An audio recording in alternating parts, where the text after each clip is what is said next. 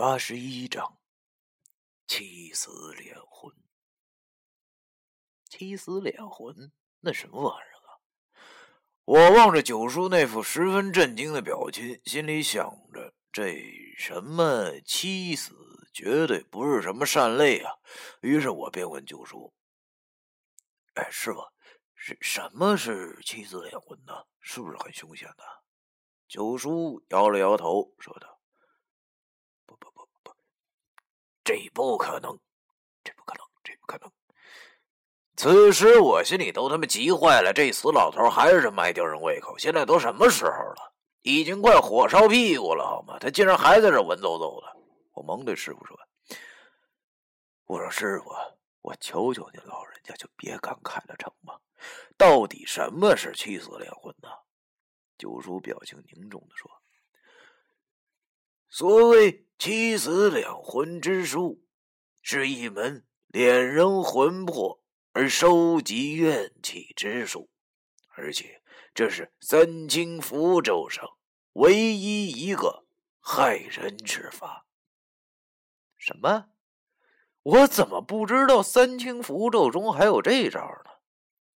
三清书不是正道的秘籍吗？怎么会有如此的邪恶之术啊！再说了，现在这个世上懂三清符咒的，应该只有我一个人才对啊！这根本不符合逻辑嘛！我和易星星都他妈听呆了。九叔沉默了一会儿后，跟我讲出了七死连魂之术的由来。所谓符咒之术，都属于双刃剑，有一利必有一弊，人鬼亦是如此，有好鬼，也有恶人。在这七死两魂之术，本来是祖师爷传下来整治那些极恶之人的符咒之法，其难度极高而极其残忍。所谓七死，乃是七种死法，但是只有六句口诀，分别是：后背靠墙必见阎王，晴空响雷必丢其魂。落绳齐眉，必煞魂归；夜半藏人，必生其身；空屋没门，必装死人；双生并蒂，必死无疑。这六句口诀分别代表了七种诡异的横死。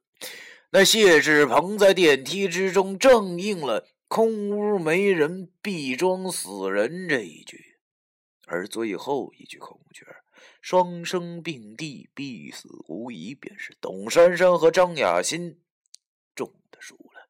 七死两魂是要以七张凶星的本命符，分别贴在七个艾高扎成的草人上，丑时做法，便可将凶星之力赋予草人身上，草人便会化为恶鬼的模样。却害死要杀之人。我听到这里便有些明白了，怪不得我和老易的招数对那大鬼头没用呢。原来他根本就不是鬼呀！可是为什么连我这个三清符咒的传人都不曾听说过这个术呢？于是我问九叔：“哎，我说师傅，我脑子里也有三清符咒，可是为什么我不知道这个术呢？还有……”您传人不是只有我一个懂得符咒之术吗？这要怎么解释啊？九叔叹了口气，和我说：“哎呀，没有错，三清符咒现在的传人应该就只有你而已。因为此术实在是太损阴德，所以我传你三清符咒之时，便把此页。”去了，而你问的问题也正是我所惊讶的。按常理来说，现在这个时代是不可能有人懂得此写法的。这到底是怎么回事？我自己也不清楚。我一听就愣了，这要知道这到底意味着什么？这意味着……我可能面对的是和我一样懂得三清符咒的人，而且绝对不是什么好人。好人谁会每年都杀七个人呢？我想起了叶胡说的抢太岁皮的人，还有放跑女鬼的黑影，这其中会有什么联系吗？黑他大爷的！为什么这事竟然变得这么复杂呢？算了，想这么多也没用。就我和老易这俩脑袋加上一起，想上个一年都不一定想出个所以然来。现在要做的是怎么破那个七死连魂。先保证张雅欣和董珊珊两人的安全再说吧。于是我问九叔：“是吧？我们要怎样做才能破了那个七死连魂呢？”九叔对我说：“要破七死两魂之术，其实并不难。”但是必须要会开坛，你俩可曾会开坛做法？我他妈上哪儿会去？我心里想，你这老头除了教我画符，就是给我讲鬼故事了，也没教我开坛呢。正当我上火的时候，身边的老易对九叔说：“哎呦，前辈啊，您说的是三清坛吧？哎，我会呀，您接着说。对呀，我望着老易，我怎么把这个民间科学家给忘了呢？”要知道，他可是阴阳先生世家啊！这基础的开坛做法，自然难不倒他了。这真是正愁没人教，天上掉下个粘土包啊！九叔见易星星懂了怎么开坛，便点了点头，对我俩说：“啊，三清奇门的传人果然聪明伶俐，比我这顽徒可是强上不少啊！不错。”正是三清滩，接下来我要说的便是重点，你俩听好。我心想，九叔你一天不损我，好像都得死是吧？仿佛您眼里好徒弟都是别人的。但是我也没想这么无聊去纠结这种小事儿，开始全神贯注的听九叔讲这破解七死两魂的方法。原来七死两魂固然凶恶。但是只要破其一，便可是反其弑其主，令施术者不死也掉层皮。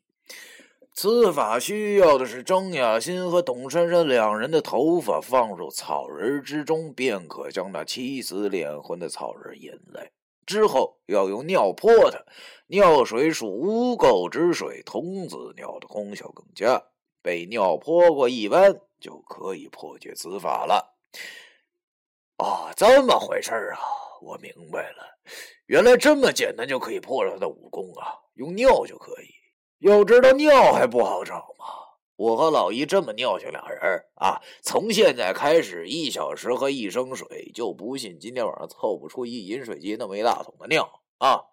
只要开坛，就好像这是需要场地和道具啊，这些玩意儿上哪儿弄去？刚才九叔跟我说，被印上血迹的人，那是草人，三天之内必定会去索命。现在是凌晨三点多，那就是明儿的凌晨了。这点时间够我们找齐那些东西吗？哎，怎么说也得找找看呢。于是我便和九叔说：“那成，那谢谢您了，师傅。”我俩知道了，一定会破了那个数的。您放心，不能给您丢脸啊！九叔知道了，现在这个社会除了我以外，竟然还有人懂三清符咒，而且还拿它来害人，便心事重重的对我说：“小飞，你二人要倍加小心，只怕此事远远不像我们想象的这样简单。”后来谢过了九叔后。我合上了小镜子，把折叠床打开，老易躺在上面，我也躺在了我床上。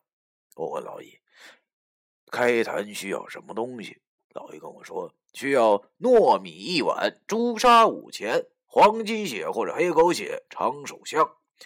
主要的就是要有一张正规的供桌。”我一听就愣了：“他大爷的，这些东西哪弄去？特别是那么正规的供桌。”那么大个桌子，即使是现在也没地方摆啊！最主要的是，我俩上哪儿开坛呢？我的家和老易的家都别想了，太小，根本施展不开，而且也不好活动。我脑子里拼命的想着有没有什么地方能让我俩没有顾虑的大闹。忽然，我眼珠子一转，想到了一个绝妙的地点——福泽堂的仓库里就有一张老大的供桌，而且还有一麻袋的朱砂。那仓库是一个车库改的，地方也够大，足够我俩折腾了，可劲儿整都成。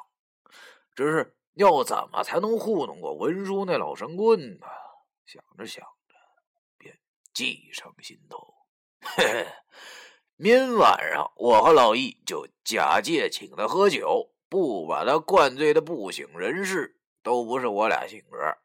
完事之后就可以随便用他仓库了。要知道，这老神棍的酒量还真不行，起码我是绝对有实力把他灌倒的，而且中途不带上厕所的。想到此处，我便和老易说：“老易啊，明儿咱兵分两路，你负责鸡血、糯米和香，我负责场地、供桌和朱砂，如何？”老易点了点头后说：“没问题。”然后他便睡着了。知道如何对待那东西后，我心里总算有了牢了底儿，就差明儿了。想着想着，我也陷入了沉睡。第二天中午，我给张雅欣打了个电话，叫他想办法弄到董珊珊的一根头发，然后带来给我。张雅欣知道我要的东西，那一定都是有用的，于是便答应了我。我和老易两人起床后，便各忙各的去了。他去准备开坛要用的必需品，以及那个他口中还没有完成的工具，而我。则给文叔打了个电话，问他今晚有没有事儿。说承蒙他照顾这么长时间，想请他喝酒，问他有没有时间。不出所料，文叔答应了，而且答应的还挺痛快的。中午的时候，张雅欣打电话给我，说弄到董珊珊的头发了，问我现在在哪儿，怎么给我。我就和他约了个地方，等我到的时候，他已经在那儿等了。他从包里拿出一个小纸包，递给我说：“崔哥。”这就是董珊珊的头发，我相信你会保护我的。我对他笑了笑，然后把手向他头伸过去。他眼神中竟然有些慌张，但是却没有动。我快速的拔下了他一根头发。他见我只是拔他头发，便揉着小脑袋，便抱怨道：“别说，确实挺可爱。”我告别了张亚新，便回到了家中。由于还是下午。所以我就又复习起了三经书，为晚上的一场恶仗做准备。也不知道那懂得七子连魂术的人他的目的是什么，为什么要害那么多人？但是我现在心中确定的是，我必须阻止他。想到这里，我睁开眼睛，拿起床边的大矿泉水瓶，心里想着：好酒，然后就。咕咚咕咚的往肚子里灌，为了攒点尿，我容易吗？我第八十一章。